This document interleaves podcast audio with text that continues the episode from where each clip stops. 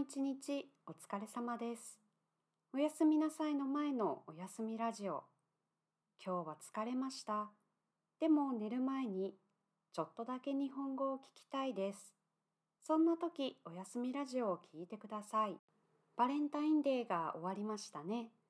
私がフィリピンに住んでいた時、フィリピンのバレンタインデーを経験しました。その時私は IT の会社で働いていましたが、会社の受付にはたくさんの花が届いていました。どうしてでしょうか？実はボーイフレンドの皆さんが会社に花を送るから受付に花があるんです。ボーイフレンドがいる社員たちはとても嬉しそうに花をもらっていました。これは私の会社だけでしょうか？フィリピンではよくあることでしょうか？わかりません。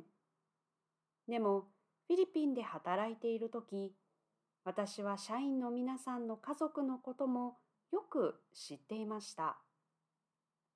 ハロウィンは、社員の皆さんの子供たちが会社に遊びに来てもいい日でしたから、会社の中をデコレーションして、お菓子をあげたり、写真を撮ったりしました。